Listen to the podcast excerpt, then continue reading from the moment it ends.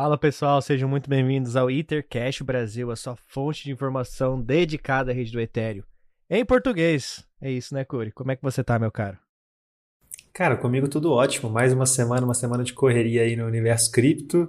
E com muita coisa, como sempre, falar muita coisa para comentar. O cripto não para, né? Então, trazendo aqui sempre mais uma mais um artigo interessante para a gente comentar, mais alguns acontecimentos, muita coisa rolando no ecossistema. Claro, como sempre, muita coisa ruim, mas também temos coisas boas, não podemos esquecer disso. Então, estou bem animado no geral. Hoje o dia acordei até um pouco mais animado com relação a preço, é, preço de criptomoedas. Tivemos umas notícias positivas aí macroeconômicas. Então, como sempre, construindo, né, Guelph? Construindo para colher frutos lá na frente. Ô, Curi, eu queria é, tocar num assunto antes, explicar para nossa audiência o que, o que de fato é o Ethercash, por que, que a gente está fazendo isso, é, é um projeto paralelo nosso aí que, na, na realidade, é, é, eu vou dar meu, meu ponto de vista e você dá o seu. É, a gente posta, a gente escreve, tem alguns artigos interessantes que vêm na, na, nossa, na nossa lista de estudos e a gente põe esse, esses artigos, publica eles para que todo mundo também tenha acesso a esses estudos, né? É algo 100% gratuito que a gente estuda o ecossistema do Ethereum, então a gente fez uma, um projeto dedicado à rede do Ethereum. Aí eu te pergunto, Curi, nós somos Ether maximalistas? Porque agora a gente está escutando isso. Isso é realidade? Inclusive, essa foi uma pergunta que, na, que a gente fez lá no outro podcast com, com o Ryan David. Nós somos Ether maximalista. Qual que é a seu, sua visão sobre isso, cara? Boa. Essa, essa questão é interessante, né, cara? Porque a a gente tem assim, antes, gente, antes de responder, eu acho que a gente tem muito aspecto, muito, a gente vive num, num espectro de maximalismo também, né? E aí muitas pessoas acabam não querendo entender isso, já falando, ah, você é maximalista, não sei o quê. Mas de pronto, cara, não, eu, eu não me considero uma pessoa maximalista é, de Ethereum. Eu considero uma pessoa que gosta muito do ecossistema, mas eu acho que, assim, o maximalismo quando você se torna maximalista em algo, você acaba se tornando tóxico e acaba fechando os olhos para oportunidades e outras coisas interessantes que muitas vezes a gente tem que dar abertura e tem que tentar entender. Então, pô, não é porque eu gosto do ecossistema do Ethereum que eu vou deixar de testar outros ecossistemas. Eu, pessoalmente, gosto de alguns outros, ecossistemas é, há bastante tempo. Gosto muito de Polkadot, gosto muito de Algorand, principalmente. Então, são dois ecossistemas que eu gosto muito. E aqui, quando eu falo Ethereum, é, é tanto a mainnet, quanto as Layer 2, quanto sidechains e projetos é, construindo dentro da, da, da, camada base, vamos dizer assim.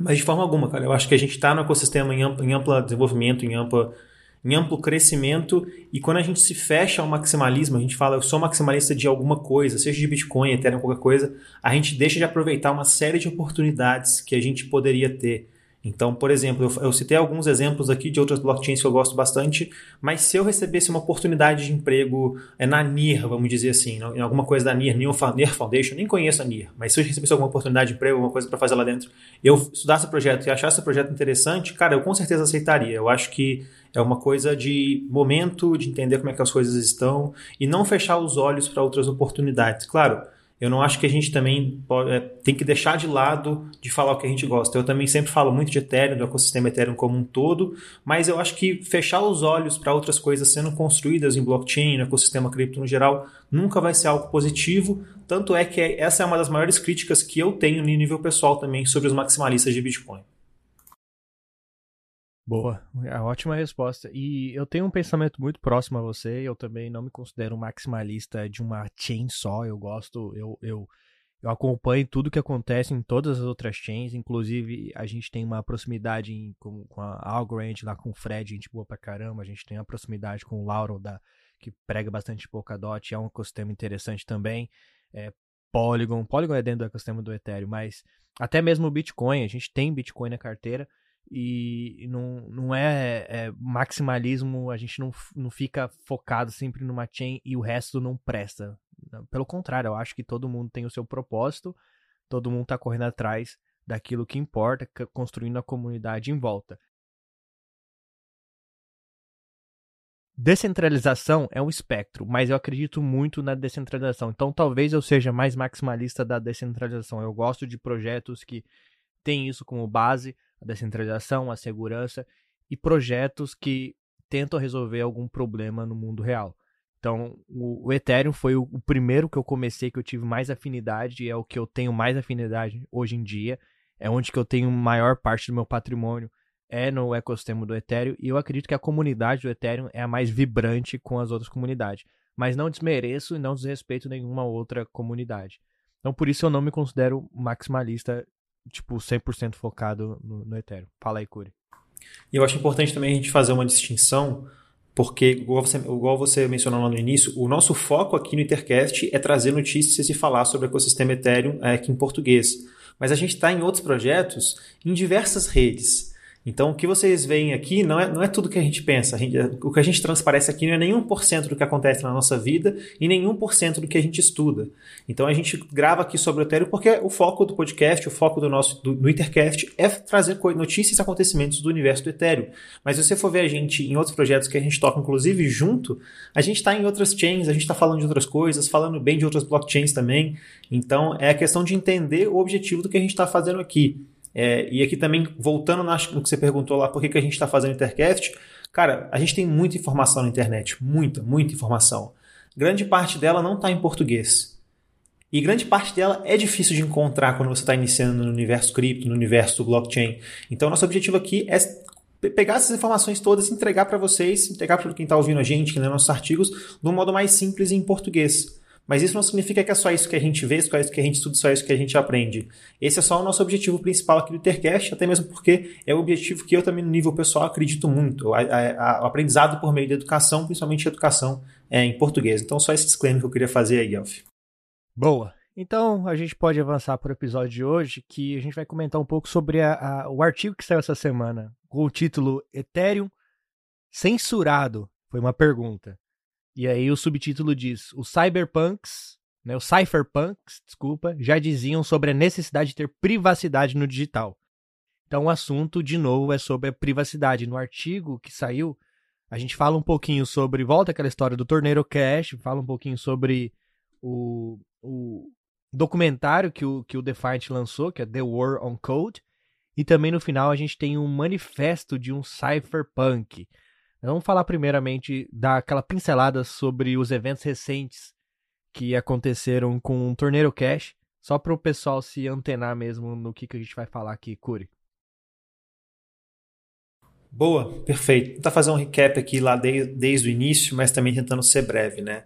É, no, segundo, no, segundo, no segundo semestre desse ano, a gente viu ali a UFAC, que é como se fosse um, é, um, um, grande órgão regulatório financeiro dos Estados Unidos impor uma sanção e contra o Tornado Cash. Né? O Tornado Cash, para quem não sabe, é um protocolo mixer de criptomoedas. O que é um protocolo mixer de criptomoedas? Ele basicamente, você pode depositar lá é, uma quantidade de Ether, por exemplo, ele vai jogar para uma grande pool ali, para uma grande piscina onde várias pessoas estão jogando, vai embaralhar aquilo tudo, fazer como se fosse um misturado de, de Ether, o meu Ether, o Ether do Guelph, o Ether de várias pessoas, e no fim do dia você conseguia sacar aquele Ether é, para outro endereço com base numa, numa chave, é, numa, como se fosse uma senha ali que você pegava quando você depositava é, no Tornado Cash, né? E aí, o que, que aconteceu? A OFAC fez essa proibição, ela colocou basicamente o, Tornado Cash e várias wallets que interagiram com o protocolo na, na, numa, numa, numa blacklist dos Estados Unidos, uma blacklist que inclusive é, possui coisas muito pesadas, como por exemplo, é, a blacklist dos Estados Unidos basicamente proibia que qualquer, qualquer cidadão americano utilizasse o protocolo. E nessa mesma blacklist estava lá terroristas, é, terroristas renomados mundialmente, fazer negócios com qualquer pessoa do Irã, que também acho que isso é proibido nos Estados Unidos, salvo o melhor juízo. Coreia do Norte Mas, enfim, também. Coreia do Norte também, exatamente. Uma lista bem pesada, uma lista bem assim, com, com, com um cunho bem, bem, bem forte. E aí, isso foi visto com muito maus olhos pela comunidade cripto, até mesmo porque a gente está falando do protocolo open source, e qualquer e uma blockchain também que é permissionless. Então qualquer pessoa conseguia enviar dinheiro para qualquer pessoa consegue enviar dinheiro para qualquer carteira desejada na blockchain. Bom, então, dando um passo para frente, alguns dias após essa proibição dos Estados Unidos, é, a gente teve a prisão lá em Amsterdã do Alexei Pertsev, que foi um dos desenvolvedores do Tornado Cash e é um, é um desenvolvedor no geral que publica, que publica há mais de oito anos seus códigos é, no GitHub, por exemplo. Então, é, tudo, tudo que ele produz é quase de código aberto. E aí o que aconteceu foi que ele foi preso alguns dias depois é, dessa proibição lá em Amsterdã. E, e o mais interessante, ou mais triste, é que ele, ele não sabia nem por que ele tinha sido preso. Por muito tempo, ele ficou sem ter qualquer tipo de contato, e até, até hoje está sem, sem ter qualquer tipo de contato com a esposa, com os amigos, familiares, etc. E ele foi preso lá e sem muitas alegações concretas sobre qual que seria o crime que ele teria cometido. É, a, a, a, alegação é que era que alguma coisa relacionada ao Tornado Cash, mas a gente não tinha um crime específico é, para imputar a conduta que ele fez. E desde então, desde essa época, acho que foi lá para setembro, mais ou menos, posso estar enganado nas datas, é, os advogados do Alexei estão tentando entrar com, com habeas corpus, com pedido de é, prisão domiciliar, enfim, com pedido de liberdade, vamos dizer assim, até porque ele não foi julgado, ele está preso preventivamente, sob porque, vamos lá, não, falando um pouco de direito aqui, é, ele está preso preventivamente porque existe uma suposição, o juiz foi convencido de que se ele não fosse preso preventivamente, ele podia responder esse, essa, esse processo em casa, ele corria o risco de fugir, desaparecer, fugir do país, etc, etc. Então ele foi preso preventivamente, está preso até hoje. E mais de 100 dias já passaram e ainda não tem nada de julgamento, é, nada de crime concreto com relação ao Alexei. Já, já teve algumas audiências, salvo engano, uma ou duas audiências, e muito do que se está discutindo, para tentar finalizar o papo aqui, é que o Alexei está preso hoje para servir de exemplo é, do que não deve ser feito. Então a gente teve essa proibição do FAC, teve a prisão do Alexei, e tem muita especulação em cima falando que basicamente o Alexei está preso até hoje para servir de exemplo para que outras pessoas não façam o mesmo que ele fez, ou seja, para que outras pessoas não se envolvam com protocolos de privacidade. E aí a gente retoma então porque a gente está tentando falar aqui no artigo sobre privacidade e censura. Porque como a gente não tem alegações concretas sobre o que está acontecendo com o Alexei, e, bom, ele não foi. ele não cometeu nenhum crime ativamente, digamos assim, o que ele fez foi publicar um código, a gente não sabe nem como se comportar, porque no direito, eu acredito que isso seja mundo afora, a gente tem que ter uma conduta, a gente tem que ter uma ação ali para a gente poder prender alguém. E aí, é, posso entrar já, entrar já no documentário do The Defiant, ou, ou Guelph? Posso já também? Boa. E aí no, no comentário tem, no, no, no, documentário tem um ponto bem legal que eu acho muito massa de mencionar, que uma advogada é, de direito digital lá de Amsterdã foi entrevistada no documentário e ela falou que basicamente lá, na, lá em Amsterdã ali pode funcionar um pouco diferente é, com, com, relação a esse julgamento do Alexei, porque não, não, não, não é necessário que, que, que exista provas ou atitudes concretas dele com relação é, a esses crimes que estão tentando imputar para ele de lavagem de dinheiro, etc. Mas tão somente que o público e as pessoas e o juiz que vai julgar, por exemplo, seja convencido de que a ação que ele fez, ou seja, a publicação do código e o uso daquele código ali no Tornado Cash, tenha feito com que alguma pessoa possa lavar dinheiro. Então, se alguém tivesse feito, se alguém fez qualquer tipo de lavagem de dinheiro, ele pode ser responsabilizado, né? E aí uma coisa também muito interessante, sei que eu tô falando pra caramba, mas eu já prometo que eu tô terminando, é que muito está se discutindo se essa prisão também é, não vai ser justificada, se esse julgamento não vai ser justificado com base no fato de que o Alexei é um dos maiores detentores de to do token do Tornado Cash, o token Tor, salvo melhor juízo. Então, e aí a gente volta com uma discussão muito interessante, né? Um cara, por ser detentor de um token numa blockchain pública descentralizada, pode ser responsabilizado. Então quer dizer que se o Guelph me enviar é, do dia para a noite um token que amanhã vir, venha a ser é, criminalizado, etc, etc, eu vou ser penalizado por isso? Como é que vai funcionar isso? Então a gente tem uma série de dúvidas, uma série de questionamentos que não sabemos como vão se desenvolver. Mas no fim do dia a situação é bem triste porque até o, até, até, é, até o momento, tudo que a gente sabe é que o Alex foi preso porque ele publicou um código é, open source de privacidade.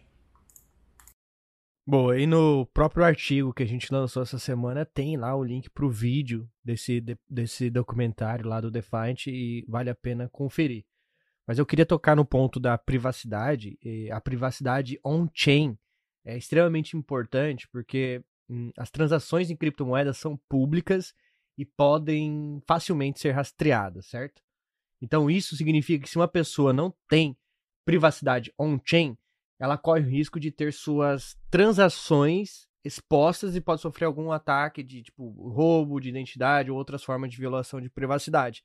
Por mais que as transações sejam geralmente são anônimas, né? Tipo, isso significa que as pessoas não sabem quem está por trás, mas se a transação é pública, você consegue rastrear, seguir para onde ela está enviando até chegar numa, por exemplo, numa corretora centralizada e descobrir de fato de quem é aquela identidade. E outra, né, um grande exemplo sobre a, a necessidade de ter privacidade on-chain, o Vitalik deu esse exemplo. Ele quis fazer uma doação para a Ucrânia, ele por ser é, de, ter descendência russa, ele queria fazer uma doação para a Ucrânia, mas não queria que soubessem que era ele. Então ele usou o Torneiro Cash para para ter uma privacidade, para entrar uma grana ali e sair e ninguém saber que era dele, para que ele pudesse é, doar sem ter necessidade de sofrer qualquer é, dano ali, dano moral, então é, críticas né, da, da, do Twitter, por exemplo.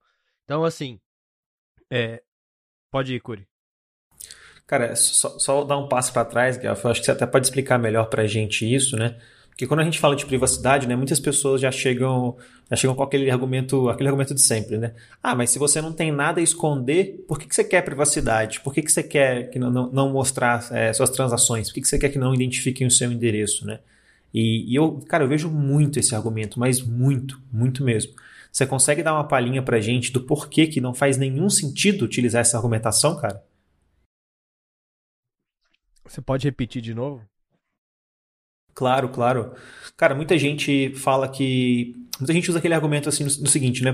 Cara, se você não tem nada a esconder, por que, que você quer privacidade? Por que, que você não quer que, que o governo saiba o seu dinheiro e etc? Então, se, se você não é, não é um criminoso, basicamente, se você não é um criminoso, cara, por que, que você quer ter privacidade? Por que, que faz sentido você ter privacidade, entendeu? Por que, que para você é importante ter privacidade, ainda que você não, não, não, não esteja fazendo nada ilícito nem nada do tipo? Você consegue explicar um pouquinho pra gente, Gelf? Cara, é uma, é uma pergunta bem profunda, mas. É... Eu acho que esse ponto que eu falei sobre um exemplo que esse, do, do Vitalik é um dos exemplos, mas a privacidade é você não querer expor. Você tem que ter o direito de, de ter ou não a sua privacidade. Antigamente você transacionava com cash, é a maneira mais antiga de privacidade. A privacidade sempre existiu há milênios. As pessoas trocavam as coisas sem que o outro soubesse.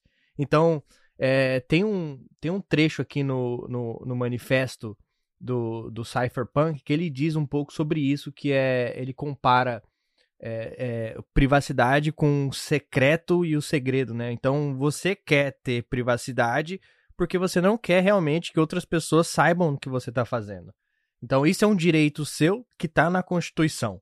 Então, o dinheiro, cash, ele é uma transação privada. Quando eu compro ou transaciono com alguém em cash, eu preferi fazer aquilo e é uma peer-to-peer. -peer. Ninguém tá sabendo que eu estou comprando aquilo de você. É eu e você e that's it. No digital a gente não tem isso. No digital você precisa se expor suas, suas informações para um agente terceiro, tipo cartão, ou banco, ou qualquer outra ou qualquer outro órgão que acaba indo para o governo. Então, o governo tem ferramentas hoje para rastrear as pessoas, é, para forçá-las a pagar imposto, por exemplo, né? Não estou dizendo que isso é ruim ou não, mas se você expor tudo que você faz na sua vida financeira, de repente o governo ou outra entidade maior, monopólio aí, vai começar a ditar regras para você o que você pode ou não pode, né? E talvez você vai acabar vendendo, é, vendendo seus dados e, e, e, e não só isso, as pessoas vão começar a ditar as regras da sua vida. Então a privacidade é extremamente importante para você manter aquela liberdade que você sempre quis, certo? Então a gente tem privacidade hoje em transacionar com cash, mas a gente sabe que a gente está digitalizando as coisas, cash está deixando de existir. Se você conversar com o Millennium hoje, o Curi, por exemplo, qual foi a última vez que você usou cash? Né? A pessoa que está escutando a gente hoje. Qual foi a última vez que você usou cash? Muito raramente Hoje em dia a gente usa cash. A não ser que você vá para Argentina, lá se usa bastante ainda, né? Mas a gente está indo para um mundo mais digital, onde tudo vai ser digital. A gente, o que a gente quer é só a mesmo, o mesmo direito de ter a privacidade no físico, né? De você trocar uma onça de gold com alguém, de ouro, quer dizer, com alguém, ou então você trocar é, dinheiro com alguém, você tem que ter essa privacidade online também. Você não tem que. As pessoas não têm que saber tudo que você faz no digital. Essa privacidade é fundamental e é um direito de todo mundo, certo? Exatamente isso. Eu acho que esse é o ponto, assim. É, a gente não precisa nem falar só dessa questão financeira. tem coisas na nossa vida que a gente, assim, que é nossa, sabe, cara? A gente não precisa, a gente não, não, não tem ninguém que a gente que sabe tudo da nossa vida, sabe, cara? Tem pessoas que, que a gente consegue se abrir mais, etc, mas tem coisa que é só nosso e, e ponto final. Então, por que, que a gente tem que compartilhar nossos dados financeiros com todo mundo? Por que, que tudo que a gente faz tem que ser visto por todos? Tem coisas que a gente só se sente bem guardando pra gente. E é por isso que a privacidade é importante. Porque a gente, igual o Guelph mencionou, a gente tem que ter esse direito de manter coisas que a gente não queira abrir para os outros somente conosco, entendeu?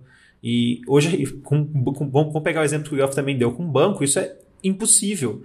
Qualquer transação que você faz vai ficar registrada ali no banco e o banco com certeza vai acabar sendo obrigado a repassar para o Bacen ou para qualquer tipo de órgão regulatório por questões é, fiscais, legais e etc. Então a gente precisa também conseguir ter esse direito de manter coisas que nós não queremos abrir para o público como coisas é, privadas para a gente. Então não é só, a privacidade não é importante só para criminoso, só para quem quer cometer crimes. Privacidade é importante para qualquer pessoa, sabe, cara?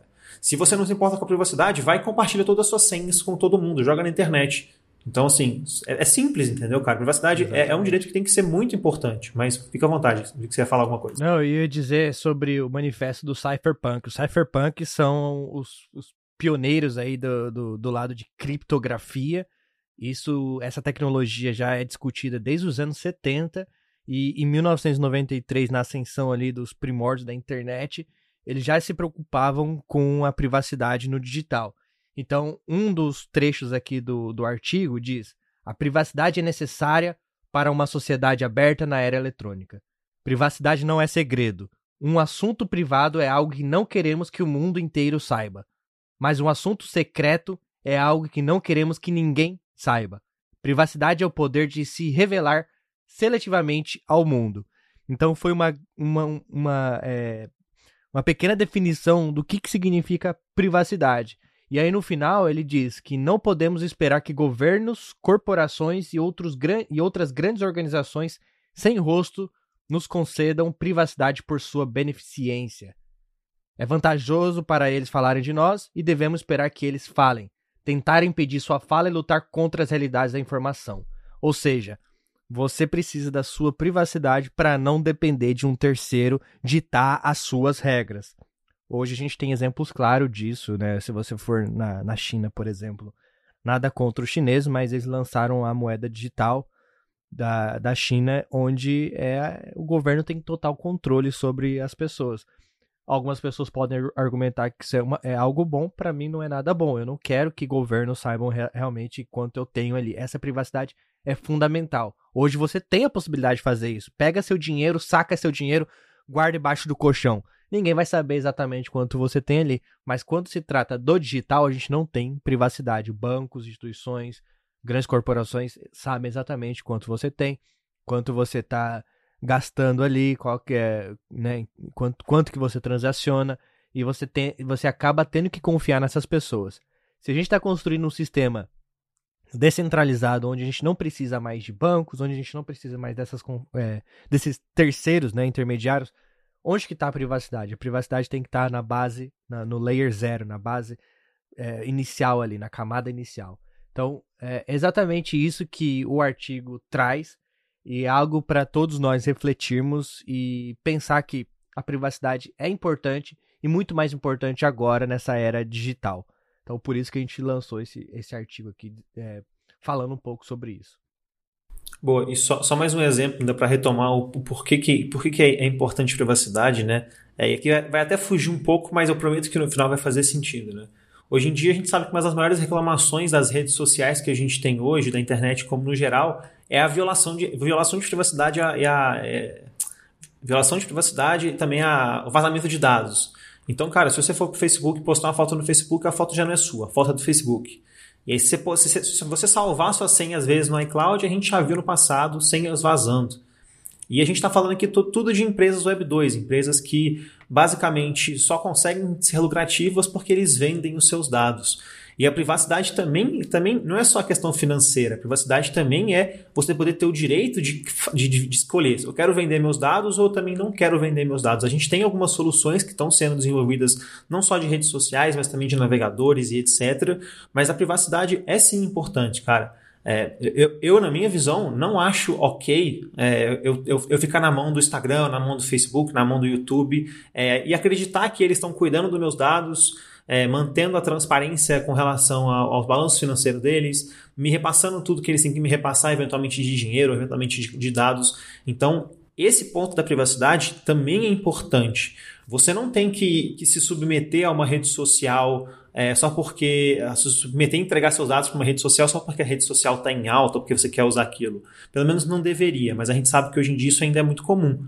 Mas a privacidade também é importante para a gente poder ter esse poder de escolha, de poder, de, de, desejar ou não compartilhar nossos dados com terceiros. Porque às vezes, se você também não se importa com isso, quero compartilhar meu e-mail, tudo bem, ok. Mas muitas vezes eu posso falar só, não quero, cara, eu quero participar de alguma outra forma, eu posso querer conectar minha carteira e etc. Ou muitas vezes nem compartilhar os dados. Então, a privacidade sim é uma coisa inerente. Então, não é só é, para questão financeira, não é só para quem quer cometer crime, é para todo mundo, cara. A gente precisa de, de, de, ter essas privacidades. E agora eu quero te levantar uma questão, Gaf, voltando ao que a gente estava falando lá do Alexei Pertsev, lá do Tornado Cash.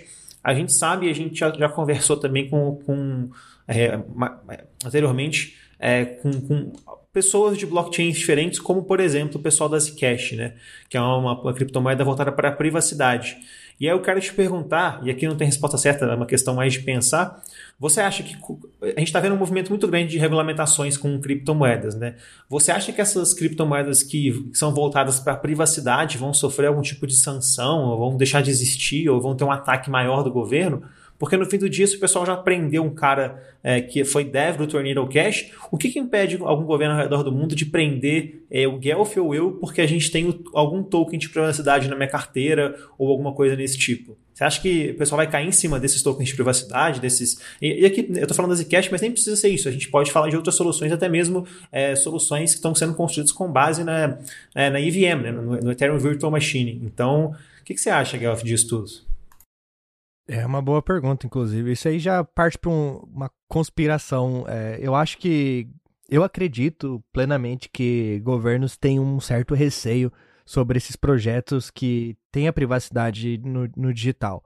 Se a gente olhar no passado, lá atrás no HTTPS, que é um protocolo de privacidade, já teve problemas. É, o governo americano teve um momento na, na trajetória nos anos 90 que declarou criptografia digital como uma arma, uma arma militar. E essa tecnologia acabou se espalhando pelo mundo e eles voltaram atrás com esse conceito. E eu acredito que eles têm um certo receio, por quê? Porque moedas digitais, criptomoedas digitais tipo a Zcash, Monero, a gente tem agora, tá vendo, Aztec, o Tornado Cash, ele dá essa possibilidade das pessoas terem esse, essa privacidade, mas também com certeza vai ter pessoas mal intencionadas usando essa tecnologia para esconder alguma coisa. Mas não, eu não acho que é isso o que eles mais têm receio. Eu acho que eles têm mais receio das pessoas descobrirem essas tecnologias e começarem a usá-las para o seu próprio bem. E aí esconder transações. E aí, tipo, que, qual que vai ser o, o fim disso, né? Um grande livro que eu li, que é o Soberano, o, o, o Sovereign Individual, o Soberano Individual, indivíduo soberano, desculpa. Ele diz que é, conforme a gente vai se aprimorando na, na privacidade, no digital, das criptomoedas, as pessoas vão entender que elas não precisam mostrar todos os seus ganhos para os governos. Provavelmente elas vão deixar de pagar impostos absurdos, governos vão, deixar, vão arrecadar menos. Eu acho que é isso que eles têm mais preocupações. Então, assim, se eles vão cair em cima de desses, dessas, dessas tecnologias de privacidade? Com toda certeza. Porque o que eles que, queriam mesmo, eles estão conseguindo, que é ter tudo no digital e ter, e ter informação sobre tudo e todos. E eles têm isso hoje. Eles têm essa, essa ferramenta de, de impor é, é, é, sobre todas as pessoas, porque tudo que você faz hoje não é público.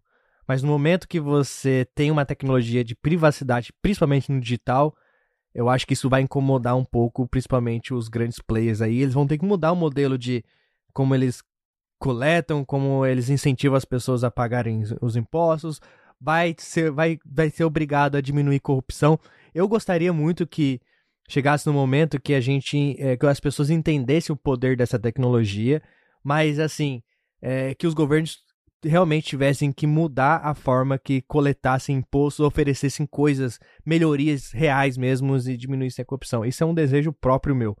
Mas eu acho que com toda certeza é, é, eles vão vir em cima ainda dessas novas tecnologias que estão surgindo, tipo, igual eu falei, a Monero, Zcash, é, é, Aztec. Só que, como é algo, um movimento de baixo para cima, um movimento que está envolvendo muitas pessoas, eu não sei se eles têm poder suficiente para bloquear a internet como um todo. Então, como o Torneiro Cash ele não saiu de, não deixou de existir, ele foi sancionado apenas nos Estados Unidos, você ainda consegue utilizá-lo. Eu acho que a blockchain permite isso, essa imutabilidade, essa, essa, esse poder de não, de ninguém conseguir fazer nada com aquilo. Então, enquanto a gente tiver essa mentalidade, enquanto as blockchains existirem, vão existir novos protocolos de privacidade e vai ficar cada vez mais difícil de governos conseguirem derrubar. Eu acho que vai chegar um momento que eles vão ter que se adaptar às tecnologias e incentivar com que as pessoas continuem né, pagando seus impostos é, e utilizando as ferramentas para o bem e não com más intenções. Mas aí isso vai ser um modelo mental que ao longo do tempo a gente vai ver. Primeiro a gente vai ver a, a resistência, a batalha, depois a aceitação, né? Porque isso não tem como não tem como fugir mesmo, Okuri. É, eu concordo com você, cara. Eu acho que a, as regulamentações vão vir cada vez mais fortes. Espero que cada vez mais entendendo o que eles estão fazendo, apesar de não acreditar muito nisso.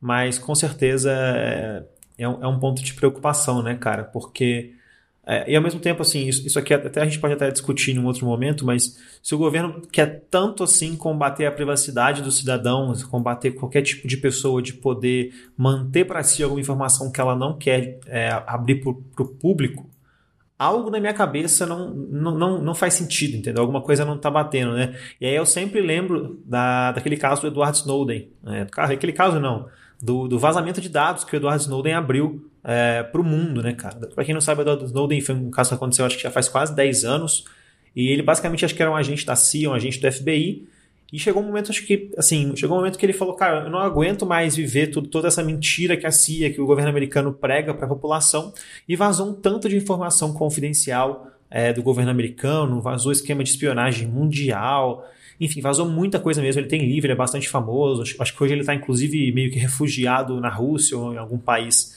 é, vizinho ali, porque se ele voltar para os Estados Unidos, é, muito provavelmente ele vai ser inclusive morto, porque ele vazou realmente informações confidenciais ali é, dessas, dessas autoridades de inteligência é, americanas, né? E aí, eu, eu, tento sempre acompanhar bastante da história dele, e é muito interessante porque se ele expôs um esquema de espionagem global dos Estados Unidos, cara, imagina, assim, ele deve ter exposto só a superfície, cara. Imagina onde, onde que tá o buraco disso, sabe, cara? E se o governo insiste tanto assim em ser contra os cidadãos poderem ter privacidade, é porque alguma coisa tá muito errada. E eu acho que tem muita coisa muito errada. E a privacidade é só mais uma delas. Então eu sempre fico refletindo bastante nesses pontos e nunca tenho uma resposta, mas ainda assim eu acho importante a gente ter essa consciência crítica de questionar por que, que o Estado quer tanto, por que, que o governo quer tanto saber tudo sobre a gente, sabe, cara? Eu, às vezes eu quero viver minha vida e ponto final, sabe? E tem que estar tá tudo bem, eu não preciso me submeter a tudo, sabe, cara? É, é, é, acho engraçado sempre que o pessoal fala, eu, eu, não, eu, nunca assinei nenhum contrato social quando eu nasci, não tem essa, entendeu? Eu sei que é brincadeira, mas eu acho, eu acho engraçado isso, e sempre dou risada quando, quando alguém fala isso, mas faz sentido também esse posicionamento, sabe? E é algo que eu reflito bastante na minha cabeça, Guelph. É, é, é exatamente isso, exatamente isso. Eu concordo com o que você falou e eu acho que é uma. É, é, é para as pessoas realmente refletirem sobre esse novo modelo mental que a gente está querendo passar aqui. O quão importante é a privacidade, principalmente privacidade no digital, é para, é, para as pessoas. Eu acho que com isso a gente consegue finalizar o episódio de hoje, Curi. Vamos lembrar a todos que nada que a gente falou aqui, apesar de não ter falado muito de preços nem de criptomoedas, mas apesar de tudo isso, né, criptomoedas ainda são consideradas ativos de risco, façam suas próprias pesquisas, que nada falado aqui foi recomendação de investimento. Curi, tem algum outro recado para as pessoas? O pessoal se inscrever aí na nossa newsletter, compartilhar com a galera. Como é que faz? Boa, tem que se inscrever na nossa newsletter, compartilhar com o pessoal, seguir a gente lá no Instagram. É, vai sair, eu já, talvez até já tenha saído um Reels muito bom sobre esse artigo aí em parceria com Kryptonita. E também queria passar a mensagem final para todo mundo que estiver ouvindo a gente que por mais que o manifesto Cypherpunk foi escrito em esse que a gente trouxe aqui em 1993, hoje em dia, apesar de eu não codar, não ser um dev, eu acho que todo mundo que está construindo algo no universo cripto pode se considerar um cypherpunk, exatamente pela mentalidade que a gente está tentando desenvolver aqui e por todos esses valores que a gente prega, né? É, eu sempre falo isso, eu acho importante repetir que a gente não está a gente não está em cripto para criar um novo sistema financeiro ou para criar um sistema financeiro 2.0. A gente está aqui para mudar a vida das pessoas e para construir uma nova realidade muito mais livre, muito mais transparente, com muito mais autonomia. Se a gente ficar rico, rico nesse caminho, se a gente construir um mercado financeiro novo, vai ser uma consequência. Mas o nosso objetivo é e deve sempre ser e deve sempre ser muito maior do que isso, cara. Essa acho que é a minha mensagem final, Guelph. Boa. Então, com essa mensagem, a gente finaliza o episódio de hoje. E se você ainda não desceu no buraco aí na toca do coelho, no rabbit hole, é, é, acompanhe os outros artistas que a gente lançou aqui, que a, ah, se aprofunda, é, é, bastante técnico alguns, mas ele se aprofunda bastante ali no ecossistema do Ethereum. Com isso, agradeço a, a audiência de todo mundo e até a próxima. Valeu!